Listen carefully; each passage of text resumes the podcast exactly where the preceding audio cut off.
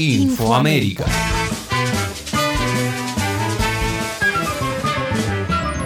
En esta edición. En Perú el asedio al gobierno de Castillo no cesa. Estados Unidos da señales de suavizar los bloqueos sobre Cuba y Venezuela. El gobierno mexicano obliga a dialogar a Estados Unidos.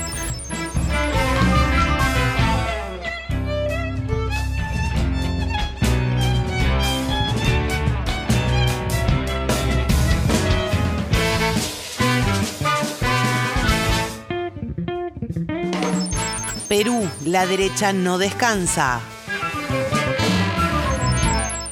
La incansable derecha peruana continúa el asedio en contra del gobierno del presidente Pedro Castillo. La oposición ha buscado un nuevo aliado en Samir Villaverde, un empresario encarcelado por corrupción durante el actual gobierno, quien ha denunciado desde prisión y sin presentar una sola prueba un supuesto fraude electoral cometido por Pedro Castillo. La denuncia carecería de sustento ya que el empresario señala que Castillo planificó junto con los magistrados del Jurado Nacional de Elecciones, JNE, asegurar su paso a segunda vuelta electoral al momento del conteo de los votos. Esto sin considerar que el JNE no es el ente encargado de organizar y supervisar este proceso, mismo que está a cargo de la Oficina Nacional de Procesos Electorales. Como si se tratara del sitio de una fortaleza en el medioevo, la derecha peruana se aferra a cualquier elemento que pueda generar la paralización de la gestión de un castillo hoy por hoy muy desgastado.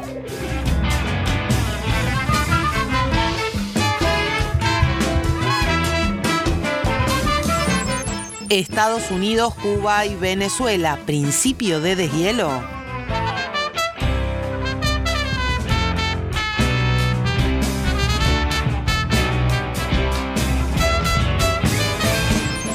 Luego del endurecimiento que impuso la administración Trump, la Casa Blanca ha dado un paso hacia la distensión de su relación con Cuba. Aunque algo tardíamente, esta semana el presidente Biden cumplió lo anunciado en campaña y dispuso permitir más vuelos, más remesas y el restablecimiento del programa de reencuentros de familias provenientes de la isla. Desde La Habana, la medida fue calificada como un paso limitado que va en dirección correcta, pero que no modifica el bloqueo ni el resto de las medidas coercitivas vigentes. En paralelo, tras años de duras sanciones, Washington habilitó a la empresa Chevron para que opere con la estatal Petróleos de Venezuela, hecho que fue bien recibido por el gobierno de Caracas, el cual comienza a regularizar los encuentros con la oposición de cara al reinicio de las negociaciones en México. Todo esto llamativamente ocurre en momentos en que se desarrolla una polémica intergubernamental por la posible exclusión de Cuba, Nicaragua y Venezuela de la próxima cumbre de las Américas que se realizará en Los Ángeles.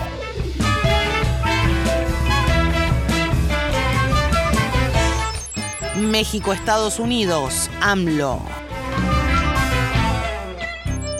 Ante la negativa del gobierno de México a participar en la cumbre de las Américas de no ser invitados todos los países del continente, desde Washington han designado a Christopher Dodd, asesor del presidente Biden, como interlocutor para intentar persuadir al presidente López Obrador. El liderazgo regional y la postura de México habilitó las últimas semanas el rechazo de otros países latinoamericanos a la decisión de Washington de excluir a aquellos países que no considera alineados a sus políticas. En la víspera de la reunión virtual entre las autoridades de los gigantes del norte, Estados Unidos y México, el presidente López Obrador declaró que ya no es posible con la doctrina Monroe. Es el momento de inaugurar una etapa nueva en la relación de los países de nuestro continente, de nuestra América, y no caracterizarnos por la hegemonía, el predominio, el injerencismo y las imposiciones, sino por las relaciones de amistad, de cooperación y de unidad de los pueblos. Y creo que la cumbre podría ayudar a iniciar una política nueva.